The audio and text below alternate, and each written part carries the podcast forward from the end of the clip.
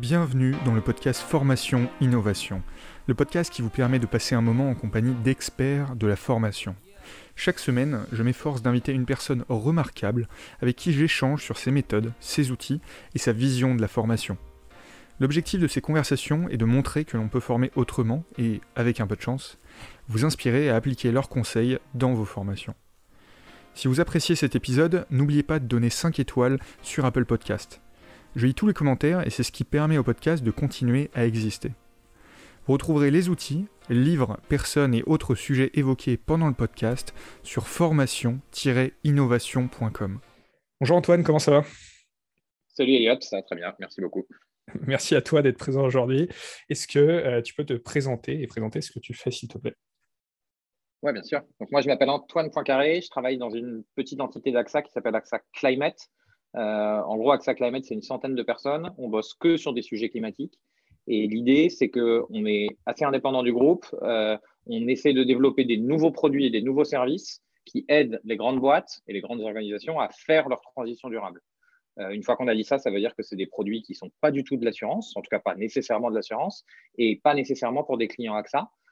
Aujourd'hui, on est organisé, on a différentes business units assez indépendantes, mais en gros, on fait un peu d'assurance quand même, pas mal de conseils, pas mal de technologies, et on fait de la formation. et moi, je pilote l'activité de formation qu'on appelle donc la Climate School. Donc l'idée, c'est de proposer à des grandes boîtes des solutions pour former à très grande échelle l'ensemble de leurs collaborateurs, pardon, sur cette transition durable. Euh, comment est-ce que c'est en train de changer leur métier? Qu'est-ce qu'il faut comprendre? Qu'est-ce qui va que ça va nécessiter comme adaptation euh, dans les grandes boîtes? Donc c'est un peu inattendu parce que on ne parle pas d'assurance du tout, on ne parle pas de risque, on ne parle même pas de finance particulièrement. Euh, nos clients, c'est des patrons et des patronnes RSE, des patrons et des patronnes learning dans les grandes boîtes.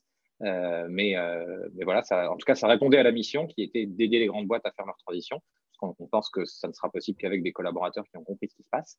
Et donc, on a développé cette activité depuis euh, bah, le début de l'année 2021. Donc, c'est cette petite entité de 100 personnes, ça, fait, ça, fait, sourire. À l'échelle euh, d'AXA, c'est forcément petit. Climate School, c'est petit au sein du petit. Et, voilà, c'est ce que j'avais demandé. Donc, Climate School, ça, représente quoi aujourd'hui par rapport à, à, AXA Climate? Écoute, on est aujourd'hui, nous, on est quatre à bosser temps plein sur le projet. Il y a plein de, de prestats qui nous accompagnent, évidemment. Euh, ça va grossir pas mal. On espère être quelque part entre 20 et 30 l'année prochaine, en 2022. On a lancé en avril, euh, donc c'est tout neuf. Euh, et globalement, il y a plutôt une bonne traction sur le marché. C'est-à-dire que, en, gros, il y a un écho à dire la chose suivante la transfo digitale, la transition durable pardon, de maintenant rappelle beaucoup la transfo digitale il y a 10 ans. et, du coup, c'est-à-dire gros choc systémique pour les organisations. Et donc, du coup, une fois qu'on a dit ça, bah, il y a une vraie prise de conscience de la part des, grandes entreprises qu'il faut se former pour comprendre ce qui se passe. Euh, et donc, on a une vraie demande à la fois sur les cours qu'on a déjà produits et qu'on propose à nos clients. Euh, donc ça, a priori, il suffit de le proposer. Et puis beaucoup de clients qui nous disent, mais moi, je veux comprendre ce qui se passe dans mon industrie, dans mon métier. Et ça, ça m'oblige à recruter beaucoup parce que bah, il faut beaucoup d'intelligence et beaucoup de force de frappe pour, euh, pour customiser les cours pour nos clients. donc voilà, aujourd'hui, on est quatre. Euh, d'un million d'euros de chiffre d'affaires pour cette première année et c'est globalement en, croissance pour les années. Ok, ouais, ouais, c'est déjà euh, très sérieux. Euh, quand tu dis customiser, qu'est-ce que ça veut dire concrètement Tu réadaptes tout le contenu à chaque fois? Est-ce que ça, c'est quelque chose qui a un avantage unique par rapport à ce que vous proposez ou Alors, ouais, on ne réadapte pas forcément tout le contenu à chaque fois. Par contre, on l'a construit de manière extrêmement modulaire. Aujourd'hui, on a 150 petits chapitres de micro-learning qui sont agglomérés d'une certaine manière dans notre offre les clients peuvent tout à fait faire leur marché là-dedans. Réagencer des choses, créer un parcours pour manager, un parcours pour collaborateur, un kit de survie du durable. Donc ça, on vous, leur, vous, leur, laissez accès euh, à, toute la base et après ils choisissent? Exactement. Ils choisissent. On les aide évidemment. Il y en a qui nous disent bon bah ok c'est super mais 150 euh, chapitres c'est trop. Je peux pas. J'ai 150, 150 bah fois 5 minutes. Euh, comment on fait? Donc bah, en ce moment si je suis une boîte dans les secteurs financiers, le gros gros focus c'est le climat. Mais si je suis une boîte dans le luxe, le gros focus, c'est la biodiversité. Parce qu'évidemment, le luxe, ça se nourrit de cette biodiversité. Et donc, du coup, ils vont favoriser ça au, détriment du climat. Donc, il y a une, éditorialisation, je dirais, des cours. Ça, c'est la première couche de customisation. Et puis, ça va un peu plus loin. Il y a des clients qui nous disent euh, OK, mais comme vous savez bien raconter cette histoire, moi, j'ai besoin de cours qui sont complètement sur mesure. Euh, impact de la transition durable sur mon métier, moi, dans le bâtiment, euh, sur mon métier dans les jeux vidéo. Sur, sur des métiers commerciaux. Enfin voilà, ils, veulent des cours vraiment qui parlent de leur secteur et, de leur métier. Et là, du coup, bah, on produit des cours complètement sur mesure sur un modèle d'agence assez classique. Simplement, on fait un peu d'économie d'échelle d'un côté, et puis ensuite, c'est quand même des sujets où sur le fond, on, commence à avoir une, une courbe d'expérience, je dirais. Et donc la customisation, ça peut aller jusque-là. C'est quoi les, modalités pédagogiques que vous avez? Est-ce que vous utilisez que de la vidéo? Est-ce que vous avez des articles, des podcasts? Comment vous euh, Parce que moi, je suis, je suis curieux parce que j'ai interviewé pas mal de personnes qui sont des organismes de formation de taille euh, euh, moyenne, parfois un peu grosse, mais qui s'adressent rarement à des très très gros corporates qui ont certainement des exigences un peu plus hautes. Donc, je m'interroge sur qu'est-ce qui se fait à ce niveau-là. Ouais. Alors, moi, je viens d'une boîte avant AXA Climate qui s'appelait Corp Academy, dans laquelle j'ai travaillé pendant six ans.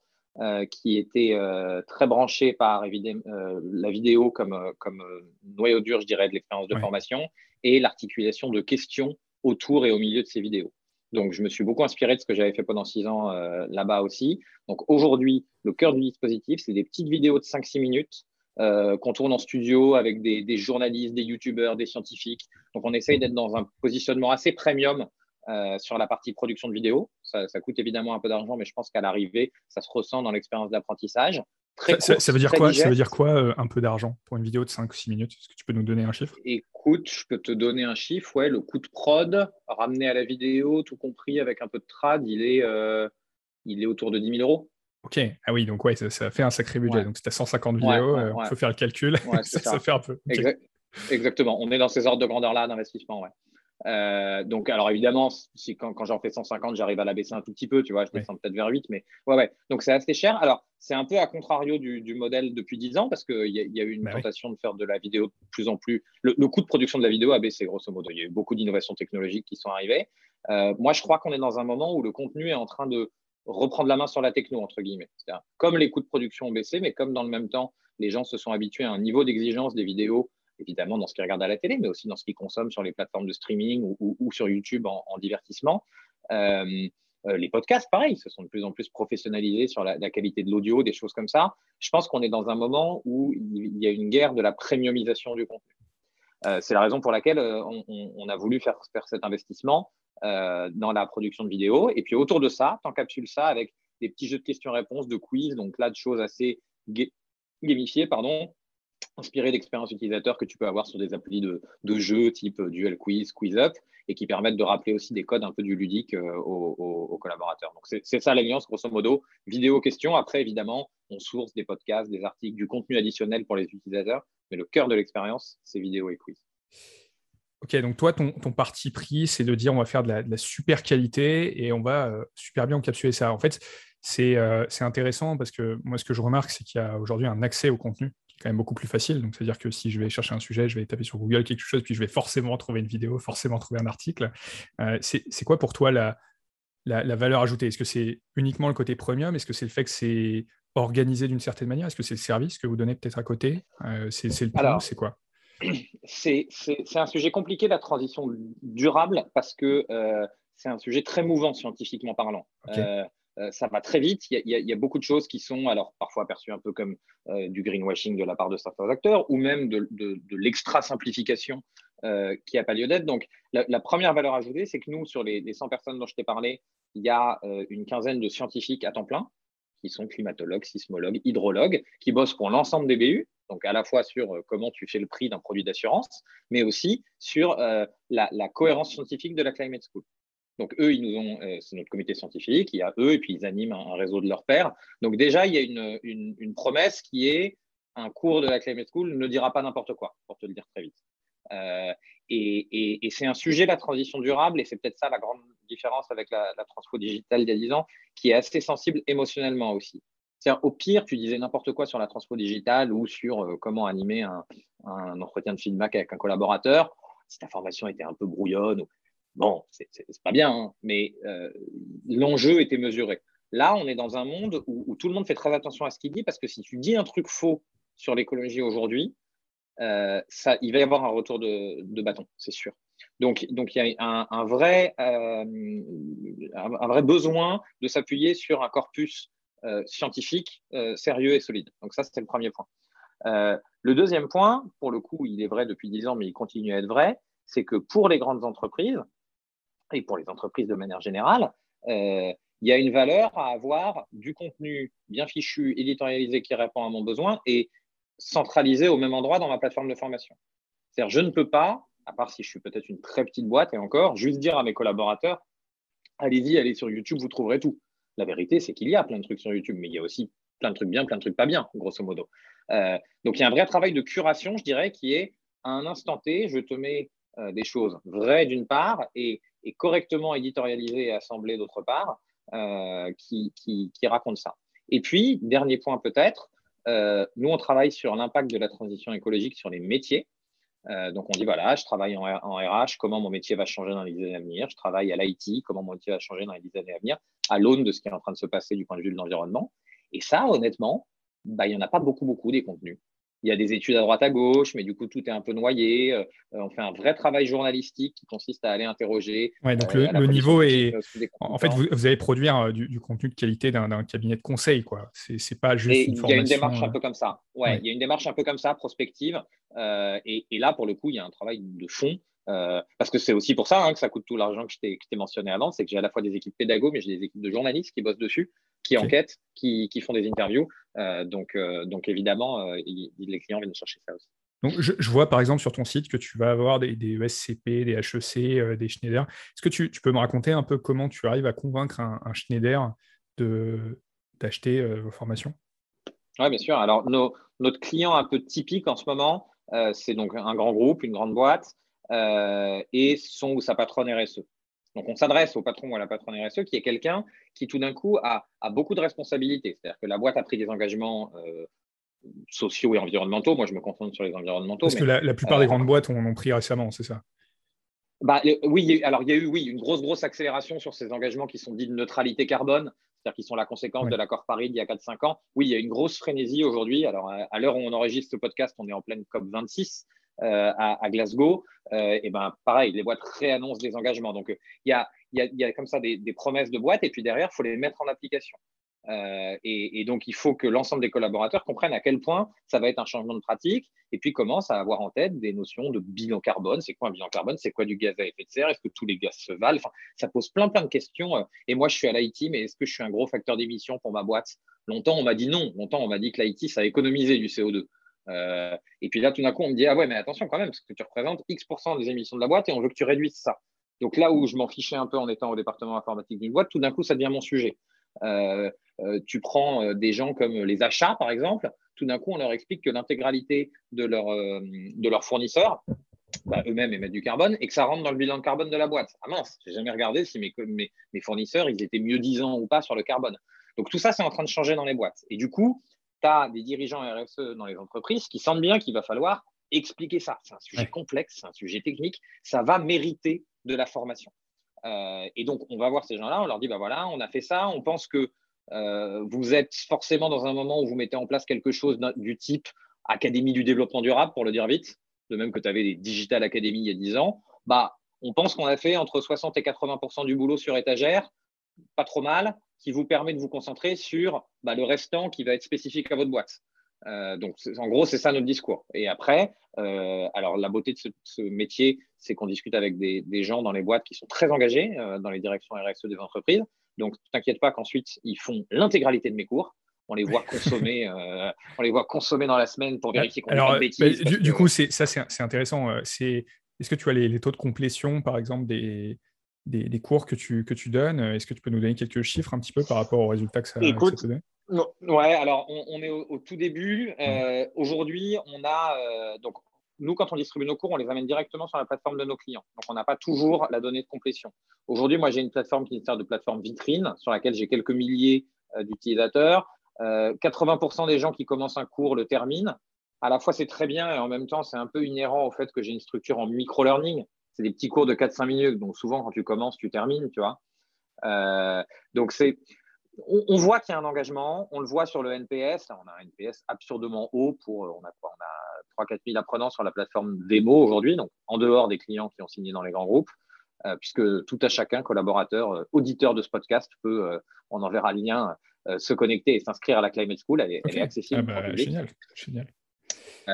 Euh, donc sur ces gens-là, on, voit qu'on a un, NPS, donc un Net Promoter Score, une espèce de taux de satisfaction, si on veut, qui est de l'ordre de 80. C'est très élevé. Alors, c'est aussi parce qu'on parle probablement au début aux collaborateurs engagés, ceux qui sont naturellement venus pour se former. donc, j'ai du mal à faire baquet et scientifique là-dessus. Ce qu'on voit, c'est que c'est un sujet avec une charge émotionnelle considérablement plus forte que euh, le développement des soft skills ou la transformation digitale. Ça, c'est sûr. Ouais, et puis il y, a un vrai sujet aujourd'hui d'engager les collaborateurs dans les choses qui, euh, qui, donnent du sens. Donc peut-être que finalement, euh, là, ça donne un peu de sens à, tout ce qu'ils font.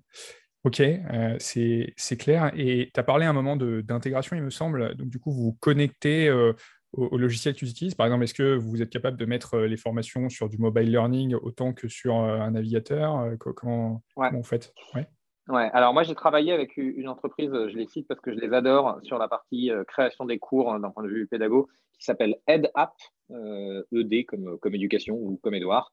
Euh, et, c'est une boîte australienne, euh, vraiment très bien, très mobile first effectivement, et qui a, qui à l'origine est une boîte qui sert à fabriquer des petits modules de formation.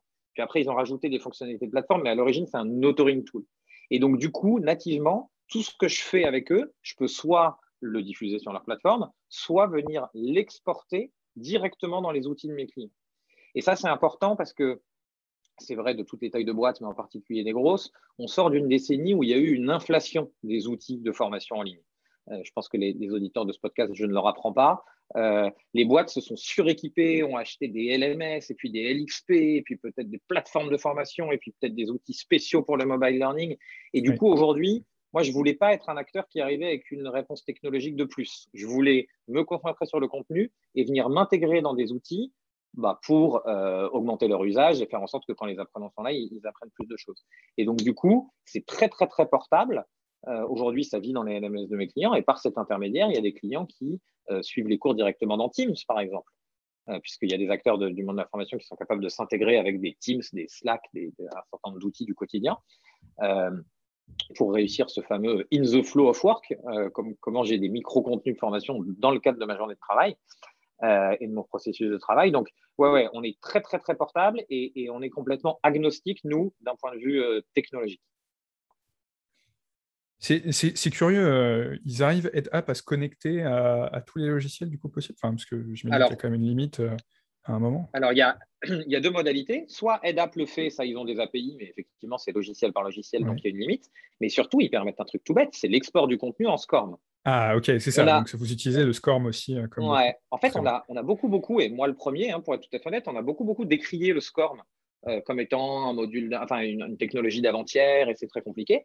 Moi, en plongeant un peu dedans, le constat qu'on fait, alors oui, il y a quelques insuffisances, mais le constat qu'on fait, c'est que c'est un peu comme PDF pour un document, quoi. Euh, c'est-à-dire que ça ne dit pas grand-chose de la qualité du document. Ça standardise en tout cas, ça c'est sûr. Euh. Ouais, ça standardise. Et puis, si je fais, un, si je fais un, document très moche et que je le mets en PDF, bah oui, j'ai un PDF très moche. Si je fais un très très beau document et que je le mets en PDF, bah, j'ai un PDF très beau. Et, et, et, nous, en se plongeant dedans, on s'est rendu compte qu'on pouvait faire des trucs euh, assez modernes, assez sympas, assez engageants, en jouant quand même dans les limites du SCORM, euh, et qui du coup fait que tout d'un coup, bah, on peut être très très ouvert technologiquement. Ok, et parfois, donc vous mettez Head App euh, directement. Ok, c'est clair. Exactement. Et, toi, et toi tu, remarques un petit peu euh, les, usages qui se font un peu plus en plus dans les grands groupes? Est-ce qu'ils se tournent de plus en plus vers le mobile learning ou est-ce que parfois ils reviennent sur d'autres choses? Est-ce que tu peux en dire un petit peu de ton ressenti? Écoute, euh, alors dans, dans, ma boîte précédente, on regardait beaucoup, beaucoup ça. Qu'est-ce qu'on voyait? On voyait que globalement, il y avait un retard qui se comptait au moins en années, je dirais au moins 3-4, entre euh, la bascule des usages digitaux dans ta vie perso et dans ta vie personnelle et dans ta vie professionnelle, pardon. C'est-à-dire que je me souviens que vers de, mémoire, ça devait être 2018-2019, il y avait ce moment où la moitié des pages mondiales étaient consommées depuis un mobile dans, la vie de tous les jours. Donc en gros, le mobile avait pris le pas euh, sur le trafic euh, Internet. Ce n'était pas le cas chez nos clients corporate. Euh, parce que bah, en fait, tu as, plutôt un ordinateur. sur un PC la plupart du temps. Tu es sur un PC, l'usage de. Euh, les plateformes étaient en retard, hein, si on est tout à fait honnête aussi. on, voit, la même chose hein, sur EduSign, on, la, plupart des gens sont encore sur PC. Quoi. Donc, euh, On voyait ce retard. Ce qui est intéressant, c'est que donc, ce retard se rattrape peu à peu. cependant, il y avait un biais géographique. C'est-à-dire que quand on regardait ce qui se passait sur des utilisateurs dans les pays qui étaient très en avance sur l'usage mobile, c'est-à-dire grosso modo les pays asiatiques, Japon, Corée, on était même sur corporate learning sur des usages à 70-80% d'utilisation mobile. donc, donc, donc, il y avait quand même ce push. L'autre push très important, c'était qu'on voyait, et ça, ça continue, et, j'ai ce cas aussi moi là sur, sur, sur mes sujets de formation, des boîtes qui veulent être dans une logique un peu d'entreprise étendue. C'est-à-dire, je ne forme pas que mes collaborateurs, je forme mes partenaires, peut-être les revendeurs de ma solution en magasin ou des choses comme ça. Et là, du coup, comme c'était des gens qui n'étaient pas salariés de l'organisation, s'ils voulaient la moindre chance de les attraper, il fallait le faire sur les devices qu'ils avaient aujourd'hui. Et donc, c'était très, très, très mobile. Euh, c'est ça qu'on voyait beaucoup aussi. Ok, donc, ouais, donc peut-être que si plus tu es euh, euh, corporate, plus, plus tu es sur le PC et plus tu vas dans, dans, la vie de tous les jours, plus sur le mobile, quoi, au final. Je, pense. C'est un peu simplifié, mais. ouais, non, mais et du coup, c'est intéressant, c'est qu'il faut garder une expérience ordinateur de haut niveau. C'est-à-dire qu'on ne peut pas euh, se dire je mets tout sur le mobile et puis je vais faire une version vaguement dégradée sur ordinateur. Euh, tu es, obligé d'être en fait très exigeant sur les deux, le mobile parce que c'est l'avenir, euh, le, desktop parce que c'est le présent. Ok, non mais c'est intéressant parce que moi j'ai eu différents retours hein, sur le mobile. Il y a vraiment des gens qui adorent. Euh, parce que bah, c'est on the go, etc. Et puis il y en a d'autres qui disent bah, c'est bien, mais euh, est-ce que tu apprends finalement en cinq minutes euh, si tu es sur ton mobile en train d'être dérangé par autre chose au milieu de ton transport, par exemple, versus être devant un PC au calme, vraiment en train de suivre, le truc. Ça ça, ils viennent de le sortir, donc je ne sais pas du tout. D'abord, je ne sais pas si je suis d'accord et je ne sais pas si, ça va marcher, mais l'appli dont je te parlais, Adapt, ils viennent de sortir un mode qu'ils appellent Focus. Et où c'est marrant parce que ça touche à des, des, logiques presque de santé mentale. Ils te, des espèces d'exercices de recentrage et de concentration avant de commencer le module. D'accord, génial. C'est une espèce de truc, tu vois, tu coupes tes notifs, ça te sort un peu du truc, tu es concentré 5 minutes et en mode un peu deep work. Euh, donc voilà, on sent qu'il y a des gens qui réfléchissent à, comment ces micro-moments peuvent être des moments de focus aussi et pas effectivement pris dans la frénésie du 5 euh, minutes dans, le métro. Oui, bah, c'est un vrai sujet quand on sait qu'il faut, euh, je sais plus, enfin, peut-être 15 minutes, même c'est 5 minutes hein, pour se remettre d'une activité et passer à une autre. Donc c'est sûr, si ces 5 minutes, elles sont en fait un moment de flottement lorsqu'on est en train de regarder la formation, c'est plus compliqué. Ok, et tu, parlais de, partenaires, donc vous, parlez, euh, vous, travaillez donc avec des gens en interne, euh, est-ce que vous travaillez avec des, externes? Je crois que oui. Euh, qui vous utilisez et pourquoi en fait? Alors on a trois grands types de, de, gens qui contribuent à nos cours. D'abord, il y a des experts de fonds ça peut être des cabinets de conseil, des cabinets d'avocats quand on parle de droit, des scientifiques quand on parle de sciences, évidemment. Euh, et après, il y a deux grands types de personnes qui, en plus de, nos collaborateurs directs, qui, contribuent. Il y a d'une part des ingénieurs pédagogiques. Donc ça, c'est vraiment des gens dont le boulot est de prendre un contenu parfois un peu brut et puis le, transformer en une matière pédagogique avec des objectifs à atteindre et, s'assurer que l'information passe bien. Et de l'autre côté, et ça j'y tenais beaucoup parce que c'était ma vie d'avant encore moi, euh, des journalistes et une, boîte de production, donc des gens qui sont habitués à raconter des histoires. Et l'idée, c'est comment on, réunit un peu le meilleur des deux mondes, c'est-à-dire l'ambition pédagogique de la partie ingénierie, vraiment s'assurer que les informations restent, qu'elles sont racontées dans un ordre qui a du sens et qui est logique, et de l'autre, le potentiel de narration quand même du journalisme euh, et, de génération d'engagement. Et je crois que si on arrive à réunir les deux, c'est-à-dire vraiment ceux qui s'occupent de l'engagement et de faire en sorte que tu aies envie de l'écouter, et ceux qui s'occupent de la mémorisation, euh, on y arrivera. Si on n'est que journaliste, le biais, c'est que parfois on va peut-être faire des choses qui sont presque un peu informationnelles et, un peu creuses. Si à l'inverse, on n'est que pédago, euh, bah, on peut se retrouver dans une démarche qui est parfois un petit peu rébarbative, très très court. Euh, et qui dans un monde corporate est dur, quoi. tu as, envie d'avoir quelque chose qui, est un peu agréable à suivre aussi. Et, voilà, on essaye de faire en sorte que cette rencontre des deux mondes se passe bien. C'est pas les mêmes collaborateurs, c'est pas les mêmes euh, manières d'aborder un problème, mais donc toute la secret sauce, c'est de les faire bosser ensemble. Ouais, donc là, là, tu nous vends du rêve. Là, si on arrive à avoir du contenu euh, avec un parfait storytelling et en plus qui, nous permet d'apprendre des trucs, ah là là, ah bah là c'est bah, On essaye. La, la vérité, c'est que ça coûte un peu d'argent hein, parce que c'est que bah de l'être humain, ça. Il n'y a, pas de magie sur l'ingénierie pédagogique, il n'y a pas de magie sur le journalisme. Ou alors, il faut arriver à le euh, gamifier et tu vas finir comme un Duolingo euh, qui va, qui va réussir à peut-être pas te raconter une histoire, mais à le faire de manière un peu fun. Ce qui Tu peux, à, ceci près que Duolingo, souvent l'intérêt, euh, le, l'intérêt final, entre guillemets, qui est bien parler une langue, il est très très lisible. Quoi. si je parle bien allemand, je pourrais bosser en Allemagne. quand je fais de la formation sur comprendre la transition durable, je suis obligé de, de recourir à quelques artifices parce que honnêtement, je pense que ça va arriver. Je pense que de plus en plus, des gens vont se former pour apprendre un nouveau métier, de même que tu pouvais vouloir devenir développeur il y a 5-6 ans, et puis encore évidemment, mais te reconvertir pour devenir développeur et que tu avais un vrai incentive à le faire. Euh, mais en attendant, tant qu'on est un tout petit peu tôt sur ce marché, je suis obligé effectivement de recourir à quelques artifices d'engagement, euh, peut-être encore plus que Duolingo. Et, par exemple, ça, me fait penser, tu as un super NPS sur tes formations. mais est-ce que ces formations, elles sont obligatoires ou est-ce qu'aujourd'hui, c'est encore sur du de volontariat? Sur, sur ces sujets il y a un peu tout. Euh, la cible dont je t'ai parlé, là, c'est des gens qui sont venus d'eux-mêmes. Donc, eux, évidemment, ce c'est même pas du tout obligatoire, puisque c'est la plateforme de démo où on accueille du monde, euh, plutôt des gens qui bossent dans des boîtes, mais, en tout cas des, individus. Euh, chez nos clients, il y a vraiment les deux. c'est les tout début de l'obligatoire. On est encore plutôt dans le discours de allez-y, c'est important, venez. ça va le devenir obligatoire pour une raison, en tout cas en partie pour une raison un peu bête et méchante, c'est que de plus en plus, par exemple, comme je t'expliquais tout à l'heure, qu'une grande boîte va euh, vouloir vérifier que ses prestataires sont euh, euh, corrects d'un point de vue émissions carbone et CO2 et ainsi de suite. Donc, de plus en plus, dans les appels d'offres d'une grande boîte qui va vouloir bosser avec une petite, elle va vouloir des preuves que la petite prend au sérieux les enjeux environnementaux. Et ça fera partie de son cahier d'appel d'offres. du coup, il va y avoir des petites boîtes qui bah, vont vouloir appuyer un coup d'accélérateur dessus pour montrer ah oui, oui, chez nous, tout le monde s'est formé sur le sujet de la transition durable. Et ça, le moyen le plus rapide de le faire à l'échelle de toute ta boîte, bah, c'est quand même de rendre la formation obligatoire. Il va se passer un petit peu ce qui s'est passé avec les formations GDPR, par exemple, il y a quelques années aussi. Alors, je pense que c'est plus ambitieux, je pense que c'est une transpo plus grosse, mais, euh, mais il va y avoir des petits phénomènes de, formation obligatoire sur le sujet du durable, c'est sûr. Et puis le, vrai sujet, je ne sais pas euh, du coup quels sont les sujets vraiment importants, parce que euh, tu vois par exemple sur les RGPD, on peut se dire bah, il faut comprendre l'enjeu légal, l'enjeu de sécurité la question sur le développement durable, c'est qu'est-ce qui doit être donné comme information? Et comme tu le dis, c'est très mouvant. Et donc, euh, tu as peut-être pas. Est-ce que tu as des certifications aujourd'hui sur euh, j'ai compris le développement durable? Est-ce que ça vous le fournissez? Est-ce que vous avez des fournisseurs Alors, on a des clients qui certifient, mais avec une valorisation interne du dispositif. Tu vois, euh, je suis certifié par l'entreprise X. Pas encore des démarches vraiment de type RNCP. Honnêtement, ma conviction, c'est que ça arrive. il y aura un kit de compréhension minimum qu'on attendra de chaque collaborateur. Euh, sur euh, c'est quoi comment ça marche euh, un bilan carbone.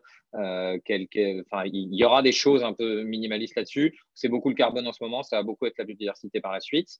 Ma conviction, moi, c'est que pour être pertinent, et là, à nouveau, désolé, je reprends ce parallèle avec Transfo Digital, il va falloir rentrer dans les métiers. C'est-à-dire que tu vas commencer à dire non, non, mais alors attends, toi, pardon, tu es informaticien dans une grande boîte. Il y a certes le kit de survie, comment ça marche le carbone, mais ce qu'il faut que tu comprennes, c'est que l'enjeu cité à l'informatique, c'est de comprendre ça. donc c'est les bonnes pratiques qui vont vraiment devoir être mises en avant. Et, Exactement. Et qui vont descendre par métier. Euh, et donc ça, il n'y a pas de réponse unique à ta question. Quand je vais parler à quelqu'un en RH, en marketing, à l'IT, aux achats ou à la finance, bah, en fait, il faudra que j'ai cinq discours différents euh, parce que les enjeux de leur métier vont être les mêmes. Mais c'était vrai avec le digital. Hein. Il n'y avait pas une formation unique pour devenir une rockstar du digital, quel que soit ton métier. Il fallait rentrer à la maille du, métier. Bien sûr. Donc, c'est quoi la suite du coup pour la Climate School? Est-ce que vous allez faire des certifications? Est-ce que quelle est votre ambition un petit peu dans les années à venir? Ouais. Alors, nous, on a, on, a deux, prochains pas importants. Euh, si on regarde ce qui s'est passé sur les compétences digitales au cours de la décennie qui vient d'évoluer, nous, on pense qu'il y a trois grands marchés qu'on appelle le 1 heure, le 10 heures et le 100 heures. Une heure, c'est de la formation, euh, disons du micro-learning, de l'acculturation plus plus un peu poussée, mais tu apprends quelque chose dans le cadre de ton métier, tu es un peu plus euh, conscient de, de, certaines choses, évidemment ça t'éclaire, mais ce n'est pas de l'ordre de je le mets sur mon CV. C'est du snacking, quoi.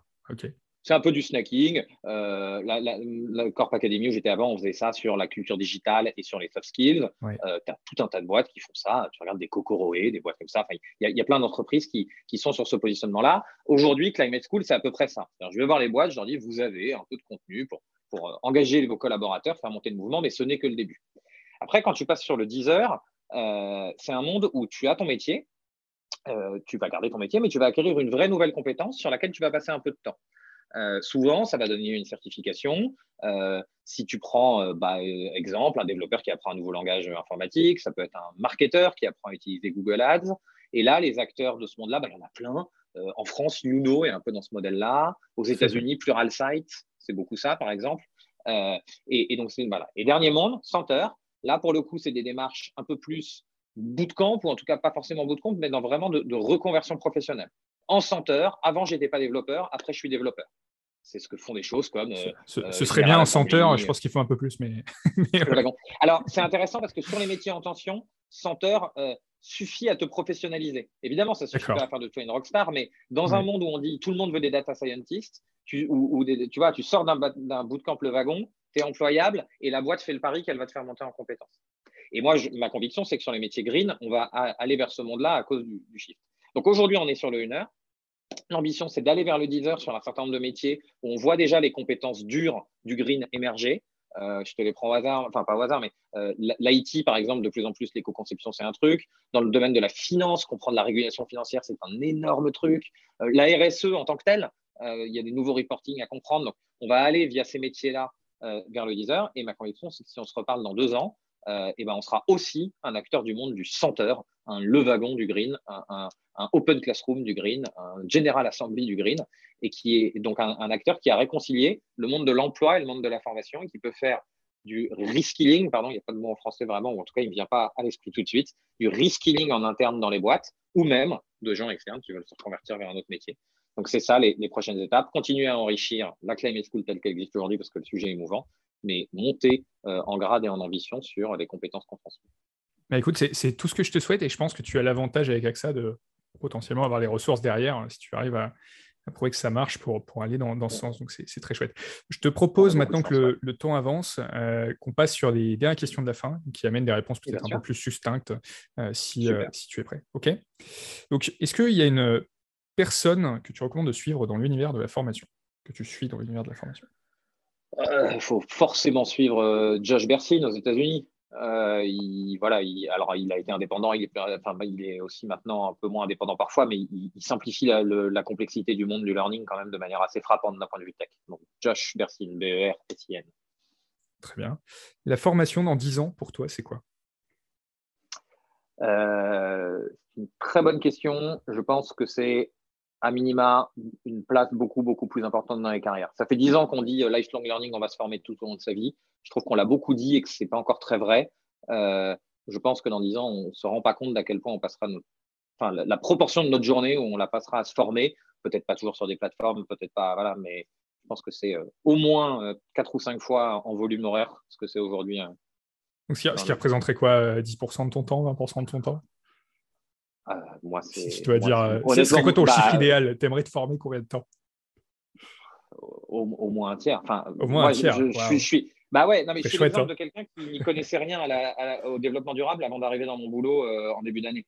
Donc moi, ça fait neuf mois que je passe probablement plus qu'un tiers de mon temps à me former. Et en fait, c'est quand même, quand même extrêmement enivrant.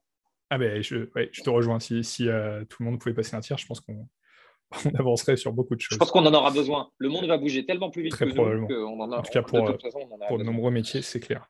Euh, est-ce qu'il y a un outil que tu recommandes? Alors, on a vu EdApp euh, qui avait l'air très sympa. Est-ce qu'il y en a un autre euh, que vous utilisez? Mmh, Ouais, EdApp, c'est quand même très bien.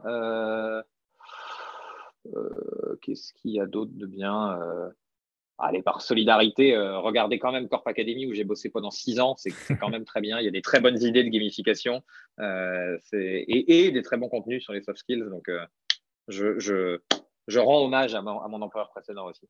Bah, tu, tu, fais bien. Est-ce qu'il y a un livre que tu as sur ta table de chevet ou que tu as l'habitude de recommander? Je ne suis pas très, très livre de business pour ne rien tout cacher. Ça, ça, peut être un livre tout à fait pas de business. Hein. Pas de souci. Eh ben, eh ben, faut. Il y a un livre d'Antoine Bello qui s'appelle ADA, ADA, sur l'histoire d'une d'une intelligence artificielle qui s'évade. Je pense que c'est. Il y, a des trucs à apprendre en, prospective et en, et en, projection dans le monde d'après. Ok. Euh, où est-ce qu'on peut te trouver plutôt euh, digitalement, j'imagine? Euh, beaucoup LinkedIn. Je suis, je suis très nul en, dans le reste. j'ai un compte Twitter sur lequel je ne vais jamais, mais pour le coup, LinkedIn, j'y passe plein de temps. Donc, très, très, très atteignable sur LinkedIn.